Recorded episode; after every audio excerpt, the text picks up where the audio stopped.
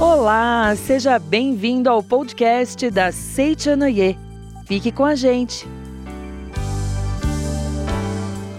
Olá, seja muito bem-vindo, muito bem-vinda.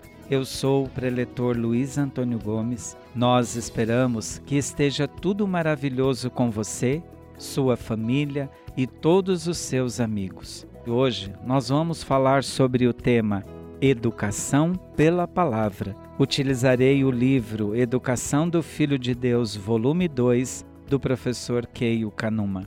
Fique conosco, tenho certeza que aprenderemos bastante no dia de hoje. Se você quiser mais informações, é só acessar livrariasni.org.br. livrariasni.org.br. Muito bem. Com esse tema, Educação pela Palavra, vamos iniciar fazendo uma pergunta que o professor Keio Kanuma faz no livro, na página 124, quando ele pergunta: "Que é palavra?" E essa resposta é bem interessante, porque muitas pessoas vão responder de formas diferentes, né? Provavelmente todas elas baseadas no senso comum. A palavra que eu estou fazendo neste momento, verbalizando as minhas palavras. Mas para nós na Seichonoye, e aí já trazendo né, a resposta que o professor Keio Kanuma faz a essa pergunta, que é palavra? E ele responde: palavra no sentido amplo é todo tipo de vibração e engloba inclusive as ondas de rádio, vejam vocês, e ondas de televisão a gente sabe, né, de, de que a palavra ela manifesta-se não só verbalizada, mas existe, por exemplo, o pensamento que é uma forma de palavra, a palavra verbalizada, a fisionomia que também é uma forma de palavra, né? Às vezes você quer saber se uma pessoa está satisfeita ou não, você não precisa perguntar para ela se ela está satisfeita ou não. Basta que você observe a fisionomia dela, você já vai mais ou menos saber, né?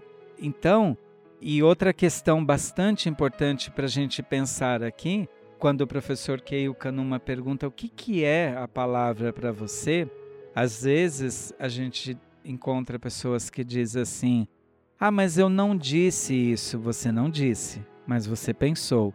É a mesma coisa, não tem diferença.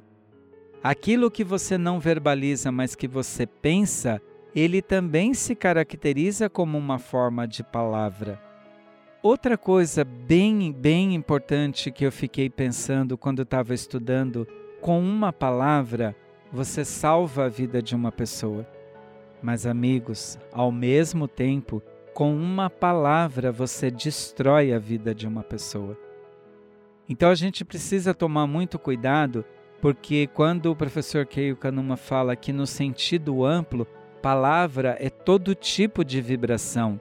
Quando você mentaliza com força um pensamento, você está usando a forma de palavra pensamento com muita força. Então eu me lembro de um caso muito, muito interessante de um conhecido meu. Esse rapaz, ele sofria de um complexo de inferioridade muito grande. E pasmem vocês como que ele desenvolveu esse complexo de inferioridade. Quando ele tinha sete anos, eh, as crianças na nossa época, né? A criança ia para o primeiro ano para a escola com sete anos. E a professora dele foi ensinar os números de 1 a 10 para os alunos. E ela fez a seguinte dinâmica: ela levou para dentro da sala de aula dez cartolinas. Então ela escreveu bem grande na cartolina número 1, 2, 3, 9 e o zero.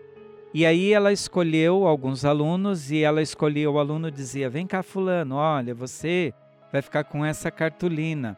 Quando eu falar o número 1, você que vale 1, você levanta e mostra a cartolina 1. Fulano, quando eu falar número 2, você que vale 2, você vai levantar e mostrar a cartolina 2. E para esse meu amigo, ela não disse quanto que ele valia. E óbvio, qual era a cartolina que ele estava? O zero. E aí, como ela não disse para ele, ele perguntou para ela, professora, e eu, né? A senhora não me falou. Ela olhou para ele e disse assim: Ah, você, você não vale nada. Que era a cartolina onde ele estava com o zero. E aí, assim, essa frase que ela usou com esse aluno marcou a vida dele de tal forma que esse rapaz ele tem um complexo. Ele é casado hoje, ele tem um filhinho muito lindo, uma esposa muito carinhosa, mas esse complexo dele achar que ele não vale nada, ele carrega junto com ele há muitos anos. E eu, quando eu tenho oportunidade de conversar com os educadores, eu sempre digo assim: olha, a maior ferramenta que nós temos na no, nas nossas mãos é a força que a palavra. A palavra constrói, mas a palavra também destrói. E eu sempre também digo assim: olha, se você leva o seu carro no mecânico e ele coloca a peça errada e não deu certo, você volta lá com o seu carro, ele vai tirar a peça que, que foi colocada errada, troca e vai dar certo. É, agora, como é que você vai, nesse caso, por exemplo, desse meu amigo, né? Como é que você vai levar seu filho lá na escola, falar para a professora, olha, tira a palavra que você botou na, na mentezinha dele. É um dá trabalho. Dá para corrigir? Claro que sim. Claro que dá. Mas corrigir uma coisa que, na verdade, é, não haveria necessidade se a gente observasse um pouquinho mais. No livro Pedagogia da Seichonaye, o mestre fala assim para nós educadores: nós, pais educadores, nós precisamos refinar constantemente as nossas palavras e os nossos atos. Eu, quando eu cito esse livro do Pedagogia de Seichonoye nas minhas palestras, eu digo assim: puxa, o mestre podia ser mais legal, né? Ele podia dizer assim: nós, pais, professores, precisamos refinar uma vez por ano, uma vez por mês, uma vez por semana as nossas palavras e os nossos atos, né? Mas ele não diz uma vez por ano, nem uma vez por mês, nem uma vez por semana. Ele diz constantemente. Ouça o que você acabou de dizer. E aí, se você criar esse hábito, né, de observar o que que você disse, e aí você tem a oportunidade, inclusive, de corrigir isso, né? As nossas palavras, elas carregam um peso muito forte. E aí, assim, outra coisa que a gente procura observar muito, com que qualidade a gente seleciona, devemos selecionar as nossas palavras, né? Uma das coisas que é fundamental na relação né, de educação com os pais, né? O poder da bênção. A nós, seres humanos, nos foi concedido um poder muito grande que é o poder da bênção. Então, abençoe seus filhos, abençoe os professores dos seus filhos, abençoe o lugar onde você trabalha, abençoe o bairro onde você mora, abençoe a cidade onde você vive. E quanto mais você abençoar as pessoas, mais você vai ser abençoado, porque quem abençoa também será abençoado. Quando o ar está parado, não é possível perceber a vibração, mas quando ele começa a se mover, transforma-se em vento e notamos a sua presença. Ele está aqui explicando nessa né, questão da vibração que as palavras têm. Outro dia eu estava conversando com uma pessoa, né, que também passou por um problema aí ah, recentemente e ela comentou comigo de um conflito que ela teve com uma vizinha e que a vizinha ofendeu ela com palavras, né? E aí, passado um período, foi meio que colocado isso em pratos limpos e aqui havia dito, disse, ah, eu não disse isso. Aí ela disse para essa moça assim, olha, quem fala pode até esquecer que disse, mas quem ouve jamais esquece a gente tem que tomar muito cuidado com o que a gente diz, porque é muito conveniente você dizer: Eu não me lembro o que eu disse, mas quem ouve dificilmente esquece. Então, quando a gente fala, né, cuida com as suas palavras, cuida com é, o tipo de vibração que as suas palavras, porque o ambiente onde a gente vive, ele fica impregnado com as palavras que a gente pronuncia dentro de casa, né? Então, dentro da nossa casa, vamos procurar não falar mal das pessoas, vamos procurar falar somente palavras positivas, palavras que deixem impregnado o, o ambiente somente com palavras positivas, né? A Seichonoye é conhecida, né, aí fora, né, como a religião das palavras positivas. E aí, assim, por que que nós na Seichonoye nós procuramos utilizar somente palavras positivas, palavras afirmativas? Não é para que a gente se, nós sejamos apontados pelos outros, olha como eles são bonzinhos, como eles, né, só falam, não, não é assim de ser bonzinho, mas na verdade, para que nós exercitamos isso, né, de deixar sempre o ambiente com bons pensamentos, com boas palavras. É, um dia eu estava fazendo uma palestra e um rapaz levantou o braço e disse assim: Preletor, a ciência já comprovou por A mais B que a velocidade do nosso pensamento é mais rápida que a velocidade da luz. Se o nosso pensamento é mais rápido que a velocidade da luz, é possível controlar o pensamento? E se é possível, como fazer isso? Eu achei assim uma pergunta muito interessante. E aí eu expliquei para ele assim, olha, é possível sim.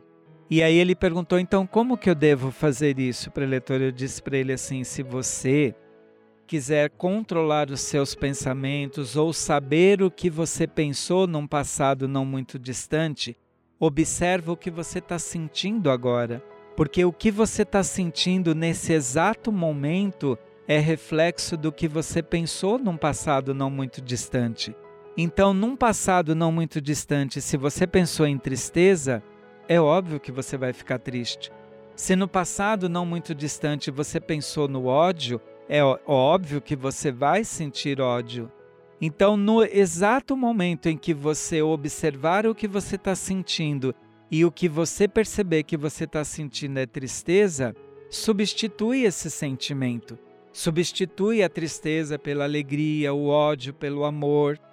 E aí, assim, a única forma que nós temos de controlar e percebermos o que é que nós pensamos num passado não muito distante é observar o que você está sentindo agora. E essa questão de, de observar o que você está sentindo é muito legal. Um amigo nosso também, o filho dele chegou em casa e falou assim: Papai, você não sabe o que aconteceu? Eu achei 10 reais dentro da escola hoje. Ô, gente, pensa, num menino de 8 anos achar 10 reais é muito dinheiro, né? E aí o pai dele virou e falou assim: Filho, o que, que você fez com esses 10 reais? Ele falou assim: Ah, papai, no momento em que eu achei o dinheiro, um amiguinho disse que era o dono e o outro também disse que era o dono. E o que, que você fez? Aí ele disse assim: Ah, eu entreguei para a professora. Eu fiz certo, papai? Daí ele virou e disse para o menino assim: Filho, para eu dizer, falar para você se você agiu certo ou errado, eu preciso te fazer uma pergunta. E qual era a pergunta? Quando você entrega o dinheiro para sua professora, como você se sentiu? O menino respondeu: Ah, eu me senti muito bem. Ele falou: Então você agiu certo. Quando você quer saber se você agiu certo ou agiu errado, observa o que você está sentindo. Porque se você está se sentindo bem, significa que você agiu corretamente. Mas se você analisa o que você está sentindo e vê que você não está se sentindo confortável com aquela atitude que você tomou, provavelmente existe aí uma possibilidade de que você tenha agido errado. Podcast da Seitianoye.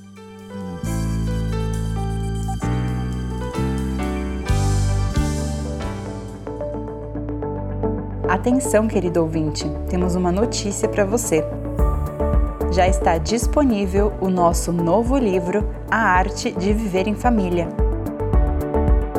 Com esta leitura tão leve e simples, você vai poder enxergar toda a felicidade que está à sua volta, aí mesmo onde está. Não só isso, você vai aprender a viver a verdadeira alegria agora mesmo. Adquira já em nossa livraria virtual www.livrariasni.org.br. O link também está na descrição deste podcast. A arte de viver em família. Não perca mais tempo. Sua felicidade está à sua espera.